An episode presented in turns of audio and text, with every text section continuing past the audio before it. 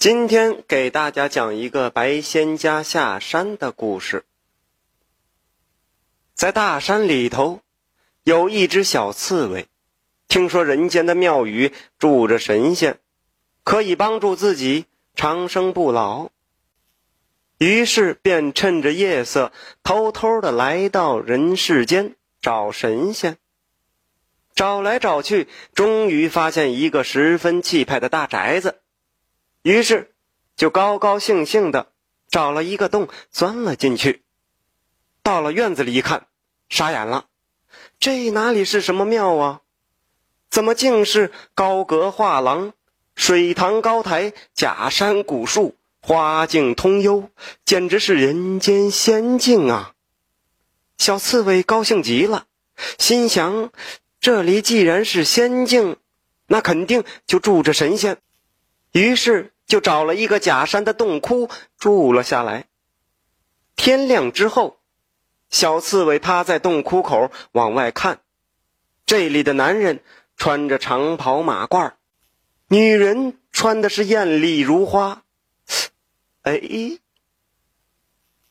这他们也不像是传说中可以飞升的神仙啊。这里到底是不是传说中的神仙庙宇？带着疑惑，于是小刺猬又趁着夜色，悄悄的爬出了假山，准备再四处瞅瞅，到处转转。发现呐，前面有一个灯火通明的屋子，见门是虚掩着，小刺猬就顺着门缝爬了进去。小刺猬在屋里转了一圈，忽然。发现桌子上有一个闪闪发光的东西，这一定是个宝贝。嗯，这是神仙的宝贝。好，我去蹭点仙气儿。小刺猬心里想着，于是就爬到了桌子上面。这一看呢，更让他吃惊了，因为在这里竟然有自己的同类。小刺猬看见他们之后，高兴的蹦了起来。可是没想到，那只刺猬也蹦了起来。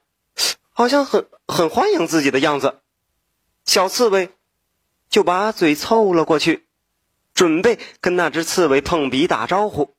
谁知那刺猬也把嘴朝他凑了过来，这嘴和嘴一接触啊，小刺猬吃了一惊，因为他感觉那只刺猬的嘴十分冰冷，不是肉肉的感觉。小刺猬觉得有点奇怪，用疑惑的眼神看着那只刺猬。哎呀！而那只刺猬也奇怪的打量着自己，小刺猬伸伸小爪子，那只小刺猬也伸伸小爪子，小刺猬冲它吐吐舌头，没想到那只刺猬也吐吐舌头。忽然，小刺猬明白了，哦，那个小刺猬就是自己，这才放下心来。这个时候感觉肚子有点饿了。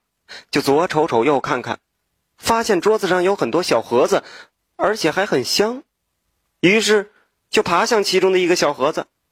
这个小盒子里装着一种雪白的东西。小刺猬把鼻子往前凑了凑，使劲一吸，啊啊切！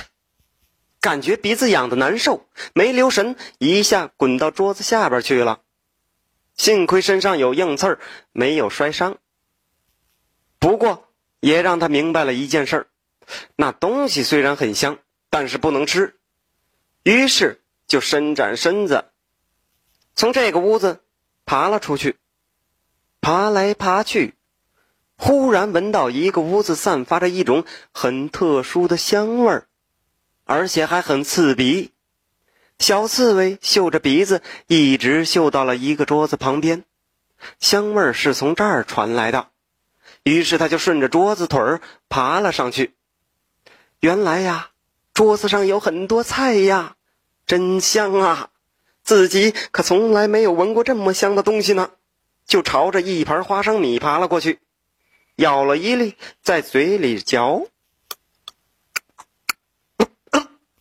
小刺猬咳嗽起来，发现这这些花生和自己平常吃的不一样啊，那咸咸的味道。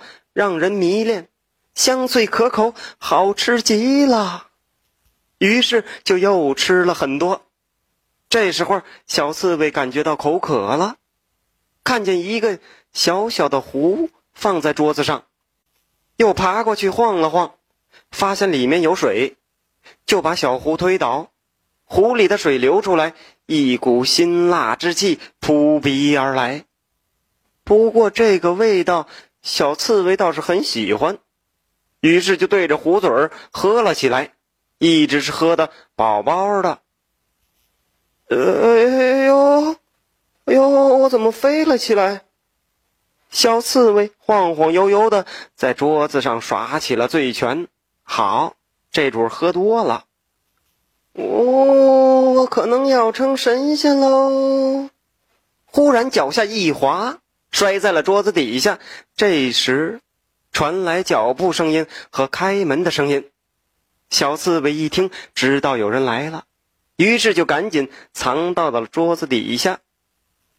这时候就听见一个女子的声音传来：“你们这些人怎么都不关门，让猫都进来了？看我不禀报老爷，夫人惩罚你们！”接着就是几声求饶的声音。小刺猬可不管这些，躲在桌子底下。这会儿感觉到脑子浑浑噩噩的，于是就把身子扬在地上一躺，睡着了。也不知道什么时候，小刺猬晕晕乎乎的又醒了过来，感觉呀，这个嗓子有点痒痒，于是就咳嗽了一声。这一声咳嗽，就听见有个女人大叫：“老爷，快醒醒！我我刚才听见有人咳嗽了，屋屋屋里有人。”男人醒来后问：“怎么回事？”女人说：“刚才屋里有人在咳嗽。”这时候，小刺猬又忍不住咳嗽了一声。那个男人大喊：“捉贼！”一会儿的功夫，屋子里就进来了许多人。最后啊，有一个人趴在桌子底下，找到了小刺猬，提在手里说：“老爷夫人，找到这个小家伙了，是他在咳嗽。”那女人说：“你净胡说八道！我刚才明明听见是有人在咳嗽。”你怎么拿这个东西来骗我呢？那人是个家丁，一听夫人生气了，就赶紧跪在地上说：“夫人，请息怒，呃，容小的禀报。小的以前是个猎户，早就听说过刺猬这东西，那，只要一吃了盐，就会像人一样咳嗽。”哦，原来是这样啊！记起来了，呃，我小时候好像也听说过，可是。这个刺猬有用吗？家丁小心翼翼地说：“禀告夫人，这个刺猬很有用。这个不但可以吃肉，而且啊，这个皮还是一种好药，叫做仙人皮。早年在家当猎户的时候，抓到刺猬，从肚子剖开，就能弄得一张整刺猬皮。”小刺猬一听那人说要剥皮，都快要吓死了。哦，那既然这样。那就把这只刺猬交给你吧。哎，好嘞，谢谢夫人。这时，那个老爷说话了，骂道：“混账东西，什么都能吃吗？刺猬是传说中的白仙，乃五大仙家之一。尔等要是吃了它，难道就不怕徒增恶债吗？”这家丁一听，可吓坏了，又赶紧跪下了。那个老爷又说。这只刺猬肯定是过路的仙家，因贪恋美酒佳肴才知罪于此。你们好生待他，不准伤他性命。嗯，老爷，那那您看如何处置呢？等天亮之后，你亲自将他送回山中，且不可暗中伤他性命。如若敢背着我伤他，我定不饶你。滚！就这样，小刺猬躲过了一劫，被那个家丁送回山里去了。原来修仙不能枉杀性命。这个时候，小刺猬终于开了灵智，从此以后再也不吃活的东西了。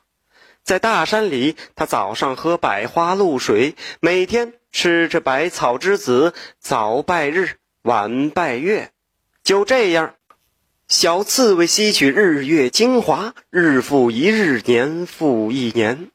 寒暑近来，不知过了多少个春秋，也不知躲过了多少次磨难，体内的内丹也开始蠢蠢欲动。小刺猬明白了，只要体内结了内丹，以后慢慢的控制就可以吐纳了。因此，小刺猬采集灵药，日夜修行，不敢有丝毫邪念。直到有一天。道业有成，后来小刺猬一心向善，舍财舍药，造福周围百姓。百姓感恩戴德，特地修了座白仙庙，受人间香火供奉。